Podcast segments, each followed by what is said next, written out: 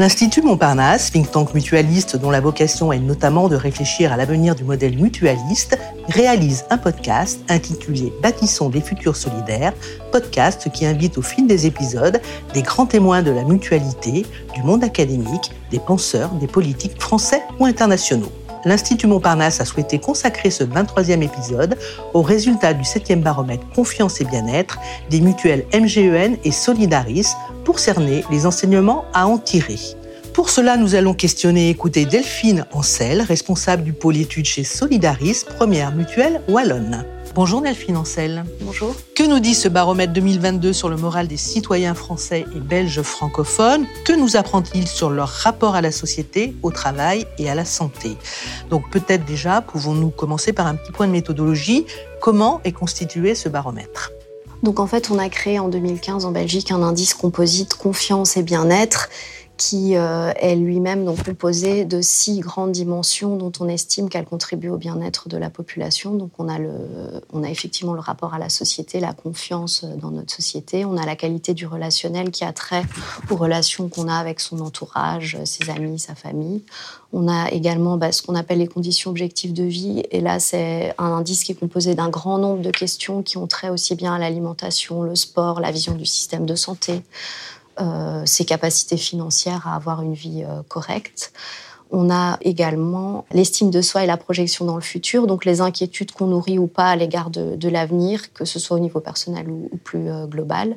Et enfin, on a évidemment deux, dimensions qui pèsent plus toutes les deux dans la composition de l'indice composite, la santé mentale et la santé physique, sur lesquelles je pense on aura l'occasion de revenir au cours de l'entretien. Tout à fait. Alors, on a noté un recul de 1,9 D'abord, première question, est-ce que ce recul est vraiment significatif? Alors, pour rappel, il est aujourd'hui à 55,8 contre 56,9 l'année dernière et il était à 60,2 à son point culminant en 2017. Significatif ou pas, ce 1,9 Alors, ça l'est. Si on parlait d'une question qui était posée euh, à la population, on aurait une marge d'erreur qui est plus élevée qu'1,9%, mais je vais essayer de vous expliquer pourquoi ici ça l'est. Donc, comme je l'ai dit en intro, notre indice, il est composé de sous-indices eux-mêmes composé de toute une série de questions. Ici, on parle de plus de 150 questions.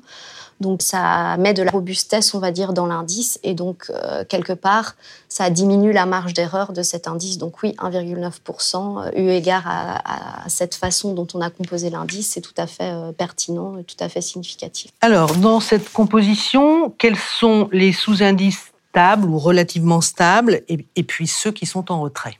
Alors, je vais commencer par celui en retrait. Donc, c'est le, rapport à la société qui, d'abord, est le sous-indice qui est systématiquement plus bas. Donc, hein, quand on parle d'indice, on va de 0 à 100. L'indice euh, sur le rapport à la société, il est toujours autour de 30, euh, donc c'est clairement le, plus bas euh, dans, tous les sous-indices qu'on analyse. Et par ailleurs, cette année, c'est celui qui recule le plus, mais finalement, quasiment tout recule, et notamment les conditions de vie, on y reviendra aussi, l'aspect financier, avec en cascade toute une série de renoncements dans la vie de tous les jours. Et on a également l'estime de soi, les projections dans le futur, qui ont des évolutions également très importantes, ce qui se maintient un peu quand même, à court terme comme à moyen terme, j'ai envie de dire, c'est la qualité du relationnel euh, qui euh, atteint un niveau quand même plus haut euh, de 0 à 100, puisqu'on est sur plus de 60. Là, on va dire que ça se, ça se maintient. Et la santé mentale, je pense qu'on va y revenir.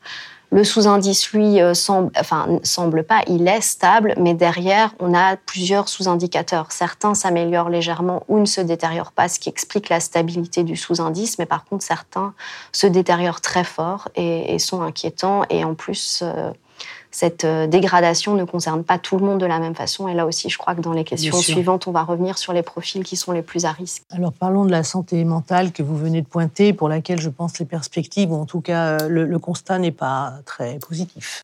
En effet, sur la santé mentale, l'élément qui est le plus inquiétant, c'est le taux de, dépression qui, augmente clairement euh, sur un an. Et il augmente d'autant plus pour deux profils qui sont euh, les jeunes, les moins de 40 ans en tout cas, et, également les femmes euh, où on attend des taux qui sont vraiment, on va dire, alarmants. Donc on parle de près de 4 moins de 40 ans sur 10 en dépression et de près de 3 femmes sur 10 quand ce n'est que, et je mets des guillemets que, au que, 2 hommes sur 10. Alors la perception du système de santé dans ce baromètre et dans ce contexte, quel est-il aujourd'hui? Alors on, peut voir le verre à moitié plein ou le verre à moitié vide. Il y a des éléments qui sont quand même euh, positif. Il y a quand même une majorité des gens qui trouvent encore que le système de santé français est d'excellente qualité. On est plus ou moins à 6 personnes sur 10, donc c'est plus que la majorité. Néanmoins, on mesure quand même une dégradation de, de cet indicateur. On était plus haut euh, par le passé. Le sentiment que la qualité des soins euh, est vraiment menacée à l'avenir pour des raisons de coût. Là aussi, ce sentiment donc négatif est en progression euh, dans la population, qui nous dit avoir plus de difficultés à accéder à des spécialistes ou à l'hôpital. Là, on parle, on parle d'une accessibilité même en termes de temps. Et après, on a tous des éléments en termes d'accessibilité financière à des soins, notamment les soins dentaires. On a une personne sur trois qui dit renoncer alors qu'elle en aurait eu besoin pour des raisons financières à des soins dentaires. Et à nouveau, on retombe souvent sur les mêmes profils, les plus jeunes, les femmes, et évidemment les personnes précaires financièrement, elles euh, voilà, d'office, on a toute une série de renoncements euh, à la santé qui ont un impact aussi, euh, qui vont avoir un impact à long terme sur notre système de sécu. À partir du moment où on renonce à des soins de santé, notre santé se dégrade. On va peut-être avoir quelque chose de plus grave. Ça aura évidemment un coût pour la personne, mais aussi pour nos systèmes collectifs. Donc, c'est vraiment la notion de prévention et d'agir au moment où il le faudrait est fondamentale. Question suivante pour chacun des acteurs organisations suivants. Donc il y avait une certaine il y avait une liste. Pensez-vous qu'il elle agit vraiment pour tenter d'améliorer votre qualité de vie? Il se trouve que ce sont les mutuelles qui enregistrent le recul le plus sévère, avec 37,7 versus 41 en 2021 et 59 en 2017. Quelle est votre euh, réaction par rapport à cette baisse? Bah Effectivement, cette baisse, presque symboliquement, on va dire que c'est la plus importante dans la liste d'acteurs, puisqu'on est au-delà de trois points et donc on est au-delà de la marge d'erreur. Mais bon, on a d'autres euh, chiffres de confiance qui sont euh, également, eux, en recul et interpellants. Si on peut citer par exemple la confiance dans les partis politiques, ça recule aussi de, 3,1 points, mais eux, leur niveau de, confiance est encore plus bas que celui des mutuelles, puisqu'il est à 15%, et la défiance, euh, elle, est très élevée pour les partis politiques, à 65%. Donc oui, il y a une dégradation, oui, c'est la plus marquée, mais il y a presque un côté symbolique. Ce qui est aussi inquiétant au-delà de l'analyse de court terme, c'est une évolution de moyen terme. L'intérêt d'un baromètre, c'est bien de prendre la mesure sur la durée. donc euh, en, France, on le fait depuis 2016. Euh, Et on voit qu'il y a un mouvement inquiétant qui touche tout ce qu'on appelle les corps intermédiaires. Donc il y a aussi les associations de la société civile. Le recul ne se fait pas sur cette année, il se fait déjà depuis 2018. On a également euh, un chiffre assez bas euh, pour les, syndicats. Donc c'est cette tendance d'un recul et d'une moindre confiance qui, était déjà là depuis un moment dans les institutions, notamment politiques, mais qui maintenant touche aussi les corps intermédiaires et qui est vraiment euh, inquiétante puisqu'ils représentent bah, la population et sont des institutions qui peuvent remonter aussi les besoins de la population. Donc c'est inquiétant comme tendance, vraiment. Est-ce qu'il y a une différence significative selon le genre? Chaque année, on mesure qu'il y a une différence importante quand même entre les hommes et les femmes. Déjà, si on part euh, du plus large sur, l'indice composite, donc les hommes ont un niveau euh, moyen de bien-être de 57,6, les femmes de 54,1. On voit déjà clairement mathématiquement euh, qu'il y a une différence. Et les deux sous-indices sur lesquels ça se marque le plus fort, c'est les conditions objectives de vie, l'estime de soi et la santé mentale. On l'a déjà évoqué, le chiffre de la santé mentale et de la dépression pour les femmes. Quelques exemples concrets, mais qu'on a déjà un peu évoqué euh, juste avant, mais euh, le renoncement à toute une série de choses, notamment pour des raisons financières et aussi notamment en matière de santé. J'évoquais avant le un tiers des gens qui renoncent euh, à des soins dentaires. On monte à 38% des femmes, on compte 29% des hommes pour que la moyenne soit à un tiers. Sur l'estime de soi, les projections dans le futur, ce sentiment qu'on subit sa vie finalement, qu'on n'a plus toujours la capacité d'agir. Les femmes sont aussi clairement plus nombreuses que les hommes à ressentir ça. Et donc, je l'ai cité, mais je, le recite parce que je pense que c'est quand même important de prendre la mesure de ce genre de, chiffres. Près de 30% des femmes qui sont en dépression euh, modérée à sévère contre 10 points de moins euh, chez les hommes. Donc, en termes de santé mentale, euh, des, des, éléments quand même assez marquants entre, entre les deux genres. Même si sur cette année, l'évolution négative, elle touche un peu plus les hommes que les femmes. Et donc, cyniquement, on pourrait dire, on va vers un peu plus d'égalité peut-être, mais en fait, à la baisse. Quoi. Si on ramène le niveau des hommes au niveau des femmes, on va pas s'en sortir. Quoi.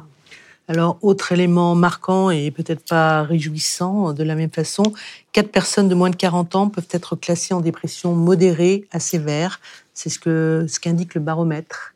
Vos commentaires sur ce point c'est évidemment inquiétant et c'est sur un an qu'on observe vraiment euh, cette dégradation, qu'on observe un peu moins pour quasiment pas sur les autres tranches d'âge, parce qu'il y a un an, c'était un quart en fait euh, de, des moins de 40 ans qui étaient en dépression. Donc c'est vraiment une évolution euh, très forte. On a également, c'est également une population qui, qui ressent très fort le stress, avec des liens peut-être avec le monde du travail qui est de moins en moins adapté aux attentes euh, des moins de 40 ans. il y a beaucoup de choses hein, qui, sortent en ce moment sur euh, cette grande démission qui est un phénomène qui a commencé aux États-Unis euh, et qui arrive aussi en Europe avec une perte de sens au travail plus marquée chez cette jeune génération qui voit clairement que le modèle de société qu'on a adopté depuis longtemps mène cette société au niveau environnemental pardon, et démocratique un peu, un peu dans le mur. Donc c'est pas étonnant que que euh, cette génération-là euh, va très mal finalement. Est-ce qu'on peut dire que ce baromètre, ou voire même les baromètres précédents, peuvent donner des indications mutuelles pour conduire euh, leur politique future?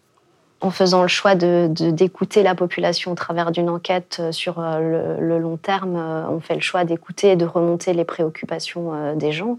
On est des acteurs de la, des corps intermédiaires, comme je l'ai dit. C'est notre rôle de, remonter de permettre aux gens de se raconter dans leurs difficultés pour aiguiller le monde politique et les dirigeants à prendre des décisions qui auront un impact majeur sur le bien-être de la population totale. Merci Delphine Ancel pour ces précisions et analyses très éclairantes à propos du baromètre 2022 Confiance et bien-être des mutuelles MGEN et Solidaris. Nous espérons que ce podcast vous a donné de nouvelles clés pour mieux comprendre et imaginer le fonctionnement des organisations relevant de l'ESS auxquelles appartiennent les mutuelles. Ce podcast est à écouter et réécouter sur le site de la MGEN, de l'Institut Montparnasse, de Solidaris, ainsi que sur celui de Podcasters Media. Vous pouvez également écouter ce podcast sur toutes les plateformes de podcast.